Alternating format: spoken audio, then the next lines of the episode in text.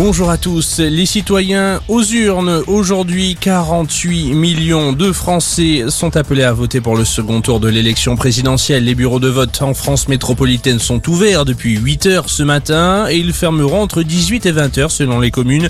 En parallèle, certains candidats du premier tour sont passés par l'isoloir. C'est le cas par exemple de Jean-Luc Mélenchon à Marseille. Valérie Pécresse était présente à Vélizy, Villacoublay et Anne Hidalgo au 15e arrondissement de Paris. Le procès de la catastrophe de Bretigny-sur-Orge commence demain. Il doit durer normalement huit semaines. La SNCF et un cheminot sont jugés devant le tribunal correctionnel d'Evry pour homicides involontaires et blessures involontaires. On le rappelle, ce drame, on le rappelle, avait fait 7 morts et plus de 400 blessés après le déraillement d'un train. C'était en 2013.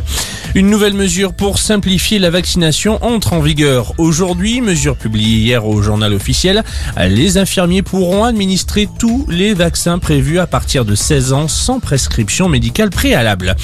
À l'étranger, après euh, deux mois de conflit entre la Russie et l'Ukraine, les visites diplomatiques continuent. Volodymyr Zelensky a annoncé une rencontre ce dimanche à Kiev avec le secrétaire d'État américain Anthony Blinken.